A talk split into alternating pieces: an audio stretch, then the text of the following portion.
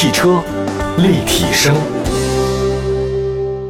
各位大家好，欢迎大家关注本期的汽车立体声，我是董斌啊，问候所有在听节目的好朋友们。两百多个城市啊，不同地点都能听到我们的节目，在网络上也能收听得到，非常方便。只要查汽车立体声的官方微信、微博都能找到我们。我们今天呢，跟大家说一个比较接地气的一个话题啊，就十万块钱以内能买到的纯电的微型车都有哪些？我知道有些节目特别喜欢测试那种豪华车。那我在这儿呢，也拜托一下我们的这亲爱的朋友们，你们现实一点好不好？这个意思没有贬义啊，就是所谓现实一点，就是我们老看到别人开豪车，上百万、上千万那种豪车，但是你老羡慕人家有什么用呢？啊，他们测试了，但他们也开不起，有的时候，就真正那些车呢，只是少数人几个可以仰望的。与其来讲的话，我们应该脚踏实地的把自己的事情做好，我们把每天的事情做好，做一点，一步一步的再往上走，可能更好一些。我就是特别讨厌有些人。总羡慕别人过得很好，但自己呢不做出任何努力。那请问你有什么？你有什么可值得骄傲吗？好，每次说的话呢，啊，你看他们怎么怎么样怎么样，我要怎样怎样，可是自己什么都不会啊，那太糟糕了。来看一下今天我们那个售价十万以内的四款精品纯电微型车的一个推荐都有哪些哈？作为汽车界的这个小个子啊，微型车身材比较小，相对很实惠的，在新能源车领域当中啊，微型电动车售价真的便宜又很好，很省，当之无愧的一个代步之王。那么在性价比方面的话呢，车辆的配置、外观、空间、动力呢是非常受到大家欢迎的。今天推荐的四款精品的纯电的微型车，我真的建议大家呢，一开始第一辆车不要买特别高大上或者特别贵的那个车型。说白了，真的就是我的第一辆车就是一个北斗星，很小，轮子也很小，车也很小，但它真的是解决了我当时要代步或者说要各种各样的问题能解决的啊，特别的好用。那如果一上来我就买那么贵的车，我也买不起啊，对吧？我要等我也等不了，那就挑个实际点嘛，做人要实际一点啊。我们首先来看今天的第一款车啊，新宝骏二零二零款的新宝骏 E 三百 Plus 星际智趣版，补贴后的售价呢只卖到七万七千八。那新车方面的话呢，比最早那个 E 一百和 E 两百相比啊，它都是微型车，但是它好像设计语言也蛮概念的啊，就上面是黑的，底下是红的，上下两种颜色的涂装。给人一种就分离式座舱的感觉。说实在话，它是有点那种像机器人的那种状态。不过你要开这个车在路上开的话，回头率能达到百分之两百啊！我觉得平均一个人他至少回头两次啊，有点散发着这种呆萌的那种小车。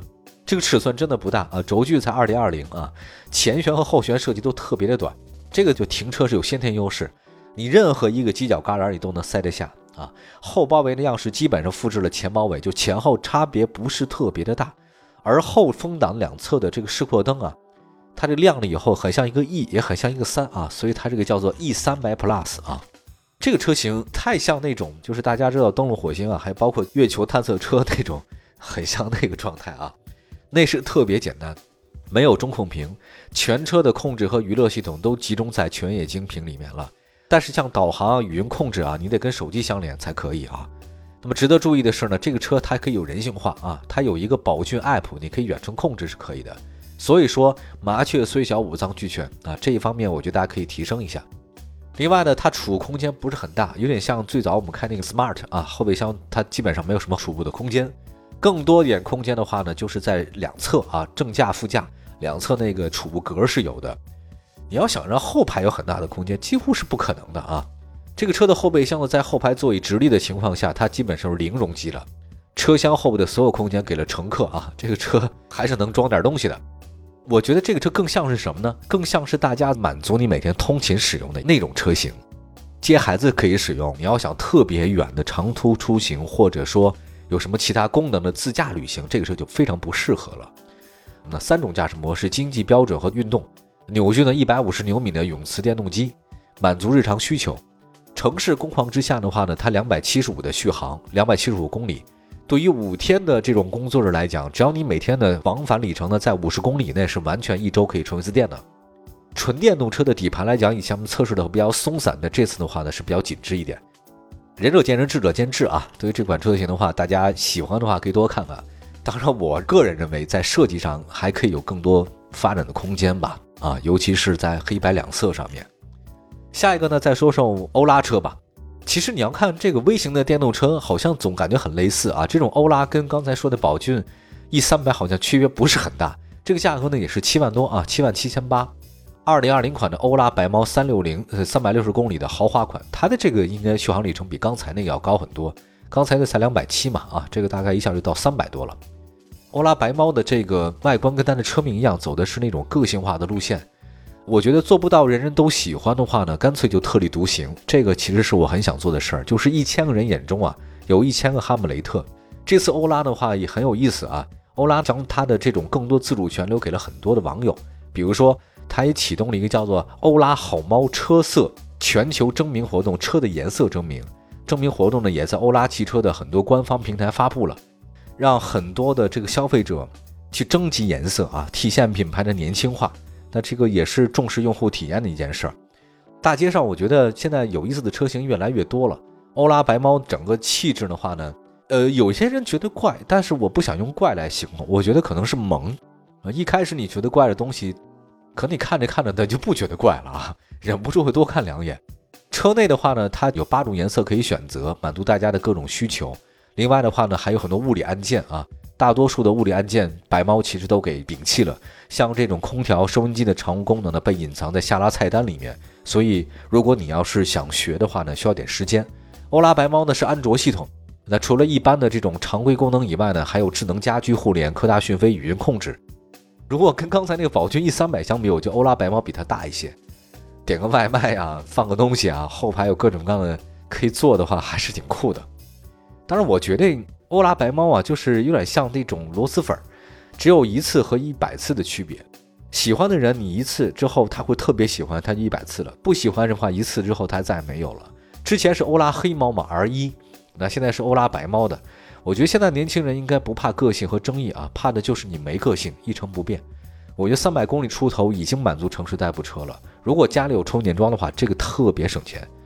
我现在就很想搞一个电动车小的，因为停车太费劲了。因为每年我为停车这个事情，罚款的罚款，然后交停车费及停车费，特别痛苦。你挣多少钱都不够，所以我还是希望这种微型电动车越来越多越好。好吧，休息一下，一会儿呢再介绍其他几款的这种十万元以内你能买到的微型的电动车，非常实用的一个节目啊。一会儿回来。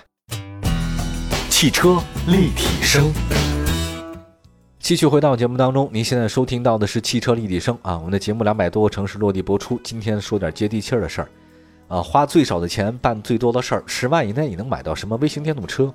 我特别讨厌有些年轻人一上来工作就买个二三十万车型，花家里的各种各样的钱，我觉得这是很愚蠢的一种行为。那又不是你的钱，你这东西你买十万买是二十万的，在你工作的时候，大家不会因为你开二十万的车就对你刮目相看。也不会因为你开个十万或者更便宜的车，五万的车就对你好像嗤之以鼻，那都是你自己虚荣的感觉。如果一开始的话，希望大家踏实一点，买一个循序渐进的二手车或者便宜的车型，一步一步来，我觉得这才是正常的一个状态啊！不要搞那种虚头巴脑的东西啊，很没有意思的。再来一个领跑，这个十万以内的话呢，七万五千八，领跑 T 零三，领跑 T 零三的车型呢，在微型车当中呢是中规中矩的，尺寸也不是很大啊。它这个设计的话呢，我觉得还是倾向于中庸了一点，就跟刚才我说到了欧拉的白猫，还有包括宝骏的 E 三百这两种小车，这个车型更加的中庸，更加耐看一些。它好像不是特别花里胡哨啊，比其他的车型来讲，更像一个我们传统意义上的车。领跑 T 零三内饰呢还是比较简约的，所有的车型都是这样，把所有的东西没有物理按键，集中在一个屏幕上面。我觉得这个其实是很省钱，因为物理按键你还得设计阻尼。设计它的这种线束啊，可是一个电脑显示屏在屏幕中间的话呢，太方便了，什么都省了。你只要把移到那儿，就电子科技就好了。但是也有一个问题啊，就是没有物理按键。如果一旦车这个没电，你什么都做不了，这是一个很要命的事儿。它的八英寸的全液晶屏集合了很多的设计功能，还有一个十点一英寸的中控液晶屏支持触控操作，呃，像什么倒车影像、导航啊、语音交互啊、驾驶辅助什么的，还是都有的。充电设置、遮阳板都有。T 零三呢，还有了一个叫人脸识别和疲劳监测，它通过 A 柱内侧的摄像头识别你的消息啊。疲劳监测好像是比较敏感，据说好像你只要在这车里打个哈欠啊，立刻显示你疲劳警示。这我也不知道这是怎么搞的，打个哈欠会传染啊。另外再看一下空间，T 零三的话呢，实际坐感还是比较舒服一点的，它储物空间更大，后排空间呢还能放一个二十四英寸的行李箱，就是登机箱是没问题的。这个车型的话呢，续航里程达到四百零三，算是特别高的。这个是品牌的第二款车型，叫 T 零三。我觉得这款车型是因为品牌力啊不受大家重视啊。它包括那 S 零一和它这个 T 零三，因为现在新能源车型啊，呃，大家都集中在那个特斯拉或者说是蔚来，还有包括小鹏啊，还有理想之类的东西。对于这个车型的话呢，微型电动车大家关注度不够，尤其是领跑这样一个新品牌，大家不是很了解。那对于这车来讲的话，我觉得只有扎扎实实做好口碑吧，一步一步来。因为我看起来新能源的车型好像也没有更多的钱去做广告，对吧？好吧，这个叫领跑 T 零三啊，这个车型续航里程还是挺多的。下面再说一个奇瑞 EQ 一，这个叫做奇瑞 EQ 一小蚂蚁四座致炫版，补贴后的售价呢是七万五千八。我觉得很难说清楚奇瑞 EQ 一的外观是哪种风格，因为它这车太小了，小小的车身融入很多的复杂的元素啊。我觉得在很多其他的那个微型电动车里面，它算是一个比较混搭的车型，特立独行，车门很大。停车入位的时候，开启车门要注意啊，因为车门太大了，所以你要开起来的话，别碰到别的车。内饰方面跟其他电动车没有什么太大区别啊，基本上都是圆润造型，没有物理按键，呃，中间呢是一个大的屏幕，你自己挑选就好了。有一个问题就是，行车电脑操作按键呢被挤到了这个仪表盘上面，就是你切换信息的话呢，可能不太方便。但是它这个车配置方面其实挺高啊，有什么车压稳定控制啊、胎压稳定控制、自动驻车。所以，如果说你要选择的话呢，这个车虽然外形上还有内饰上面不是很抓人啊，有点那个没什么质感，就感觉这个车是个塑料壳子，但是它那个配置还特别的高哈。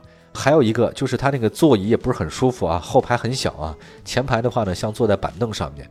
但是有一点它特别强大，它后备箱空间还是挺大的。匹配的是也是宁德时代的三元锂电池，它的这个续航里程数据是三百。奇瑞 EQ 一的话呢，有人说它优缺点是非常明显的啊。个性设计实在特别的多，但是机械方面的话呢，让人不尽如人意啊。好，总结一下这几款车型哈，其实微型电动车市场早就已经这个转型升级啊，以性价比来获得这个市场思路不复返了。新宝骏 E 三百 Plus 那太空舱还是很好的，我很喜欢这个车型，只是外形上呢我没有那么爱。欧拉的话呢，中型这种复古的风格，我觉得家里有条件的话呢，买欧拉很好。呃，领跑 T 零三真的是一个。超高的体验啊，续航里程也非常的高，品质不错。奇瑞 EQ 一的话呢，是优缺点非常的强，配置非常的丰富啊。但尽管车开起来没那么舒服，但是一个综合实力也还是可以的一个车型啊。四款车各有所长，如果大家感兴趣的话呢，不妨从自己的用车需求来出发，大家开着看吧。反正车都够便宜啊，七八万能买到这个车就不容易了。感谢各位收听我们今天的汽车立体声，祝福大家今天过得愉快。锁定本频道其他更多精彩节目，我们下次节目再见，拜拜，朋友们，拜拜。